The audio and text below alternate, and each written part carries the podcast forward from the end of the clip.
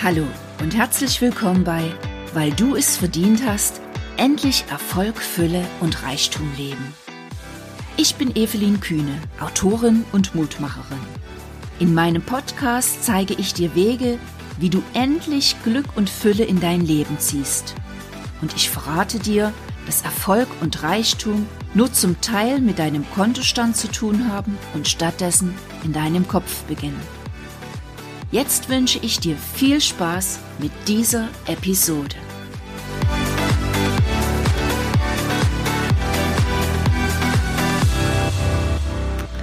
Hallo du Liebe, hallo du Lieber, herzlich willkommen zu einer neuen Folge meines Podcasts.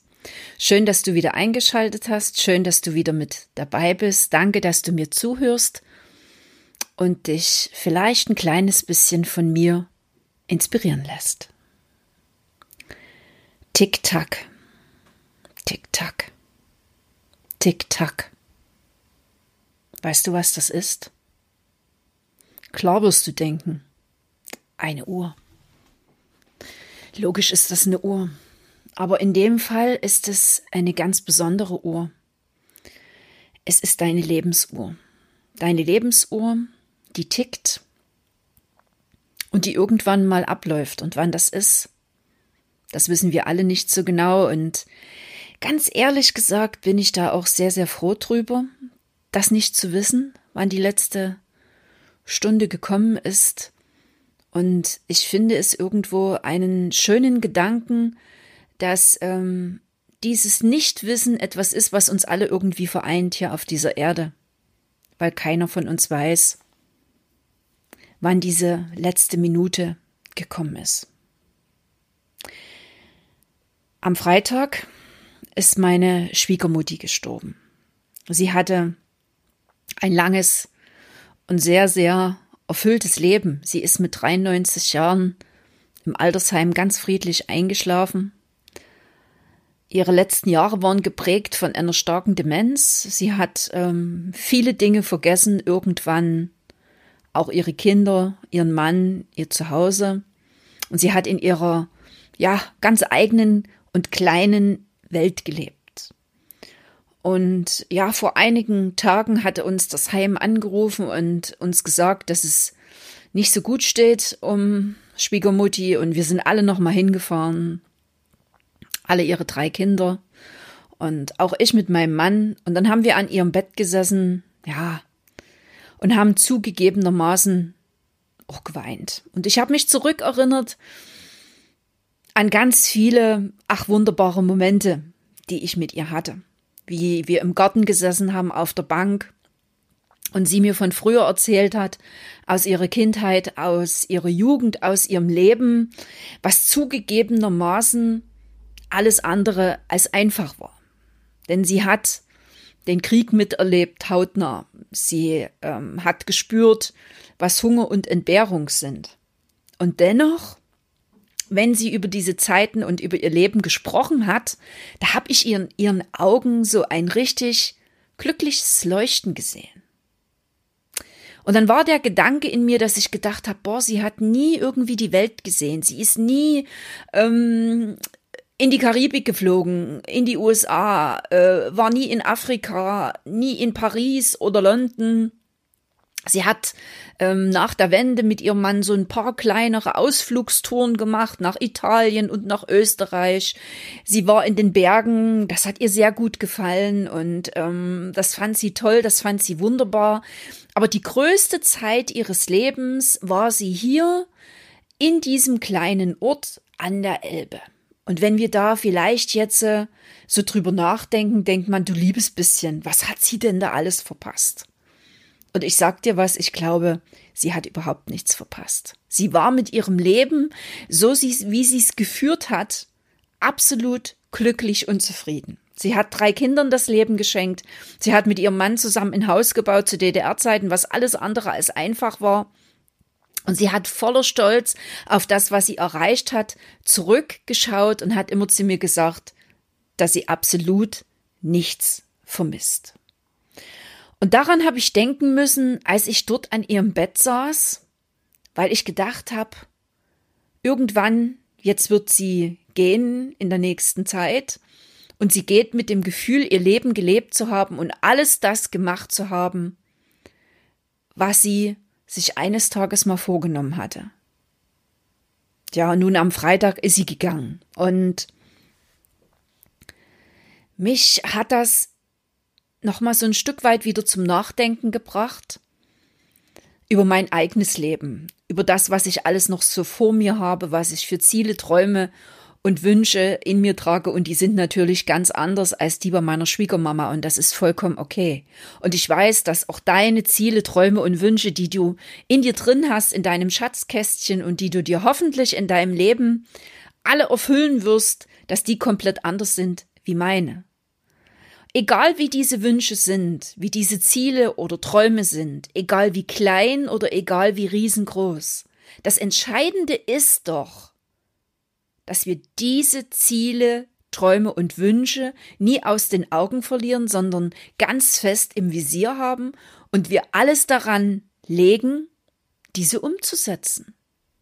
Damit wir nicht eines Tages, wenn unsere letzte Minute gekommen ist, irgendwo da sitzen und uns sagen, ach hätte ich doch. Ich höre diesen Satz sehr oft bei meinen Eltern. Sie sind jetzt beide 81 Jahre alt.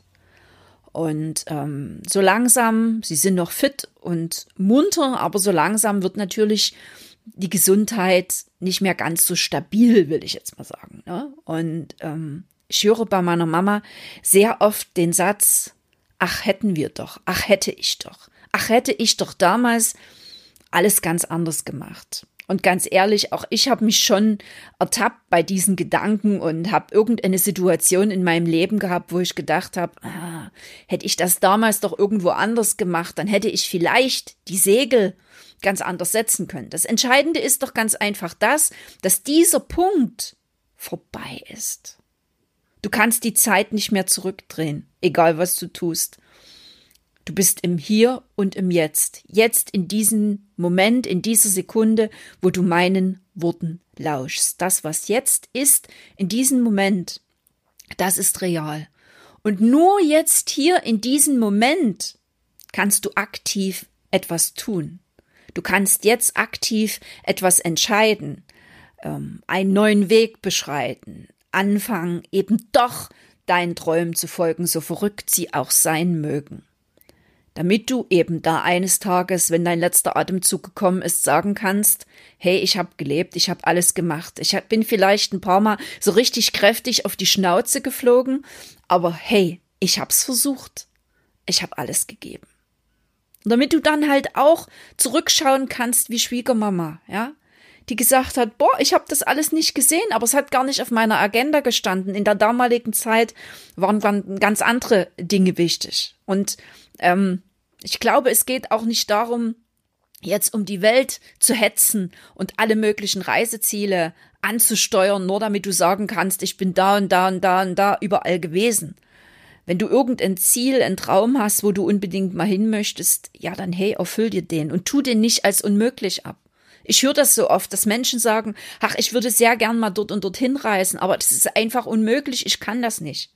Und ich sage zu dir, nichts im Leben ist unmöglich. Es gibt vielleicht ein paar ganz winzige Dinge, die uns Menschen wirklich nicht möglich sind. Aber ich bin überzeugt davon, von den meisten Träumen, Zielen und Wünschen, die wir in uns tragen, sind die meisten absolut umsetzbar. Wenn du also noch irgendwo hinreisen möchtest, dann hast du diesen großen Traum und versuch den doch in kleinen Tippeltappelschritten umzusetzen. Du hast dieses große Ziel und tu jeden Tag irgendwas ganz, ganz Kleines, um diesem Ziel ein bisschen näher zu kommen.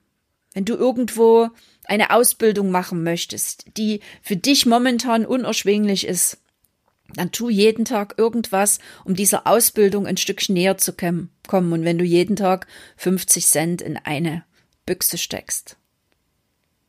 Tu jeden Tag irgendwas, dass du später mal sagen kannst, hey, ich hab's zumindestens probiert. Und wenn du dann feststellst, boah, diese Ausbildung ist es nicht, oder du bist an deinem Traumreiseziel angelangt und sagst dir, naja, hey, so doll ist es nicht gewesen. Du hast es versucht. Du hast dein Ziel und deinen Traum anvisiert und umgesetzt. Ich musste an einen Spruch denken, den irgendjemand mal gesagt hat, ich weiß, es gibt immer ganz, ganz äh, kluge Leute am anderen Ende, die dann genau wissen, von wem welcher Spruch ist. Ich merke mir sowas nicht, äh, seid mir da bitte nicht böse, aber ich zitiere diesen Spruch sehr, sehr gern, weil er mich irgendwo ganz tief berührt hat. Ich habe ihn damals bei Tobias Beck gehört.